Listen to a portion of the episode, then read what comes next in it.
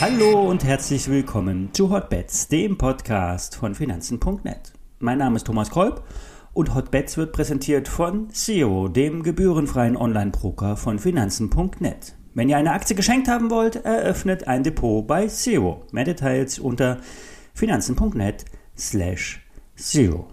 Alle nachfolgenden Informationen stellen keine Aufforderung zum Kauf oder Verkauf der betreffenden Werte dar. Bei den besprochenen Wertpapieren handelt es sich um sehr volatile Anlagemöglichkeiten mit hohem Risiko. Dies ist keine Anlageberatung und ihr handelt wie immer auf eigenes Risiko. Wir besprechen, wie versprochen, aussichtsreiche Werte für 2022.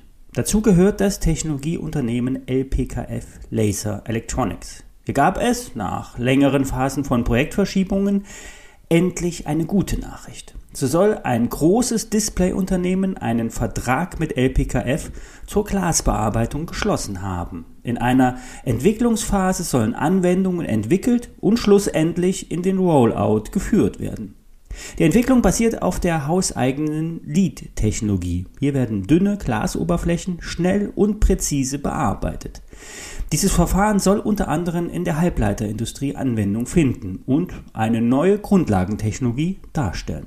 Umsatzprognosen wurden in dem Zusammenhang mit der neuen Technologie zwar noch nicht abgegeben, doch das Bankhaus Haug Aufhäuser hat nach, ein, hat nach der Meldung die Einstufung Kaufen bestätigt. Haug Aufhäuser rechnet im ersten Halbjahr 2022 mit einem Großauftrag im Bereich der Lead-Technologie. Noch wenige Tage zuvor musste LPKF die Ziele für das laufende Jahr kassieren. So machten Auslieferungsprobleme die Jahresplanung zunichte. Wegen fehlender Teile konnten versandfertige Solarsysteme im Wert von bis zu 11 Millionen Euro sowie andere Systeme im Wert von bis zu 6 Millionen Euro nicht wie geplant vor Jahresende ausgeliefert werden. Damit können die Prognosen für das Gesamtjahr nicht gehalten werden, die Aktie rauschte dementsprechend ab.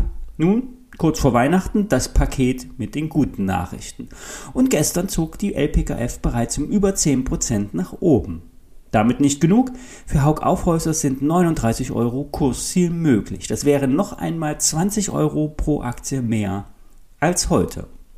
Der Auftragsbestand in Höhe von 40 Millionen Euro für die nächsten anderthalb Jahre macht optimistisch. Mit der Lead-Technologie soll der Umsatz sich verdreifachen. Die Marge soll sich mehr als verdoppeln. Ein Top-Pick für 2022.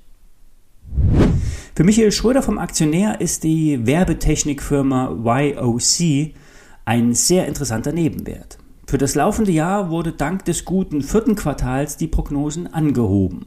Das Management erwartet nun ein Wachstum in Höhe von 30 Prozent.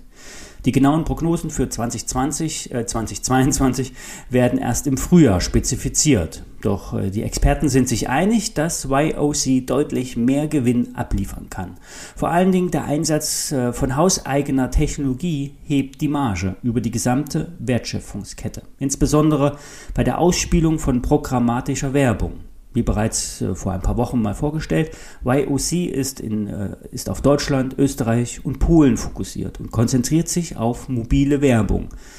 YOC betreibt eine Handelsplattform für Realtime-Werbeplätze. Im Orderbuch kommt das Angebot der Publisher, also der Werbeplätze, mit den Werbetreibenden oder deren Agenturen zusammen.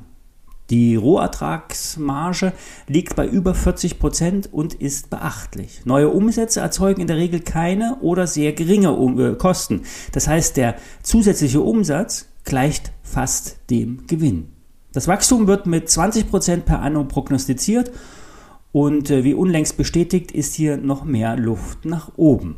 Die Börsenbewertung ist für die Nebenwerteexperten zu niedrig. Kaufen lautet die Einschätzung. Ebenfalls ein Top-Pick für 2022. Die sind dazu, die stelle ich wie immer die Show Notes. Alle News und Kurse findet ihr auf finanzen.net. Und morgen bringe ich noch bei zwei weitere Empfehlungen. Wir hören uns. Bis dann.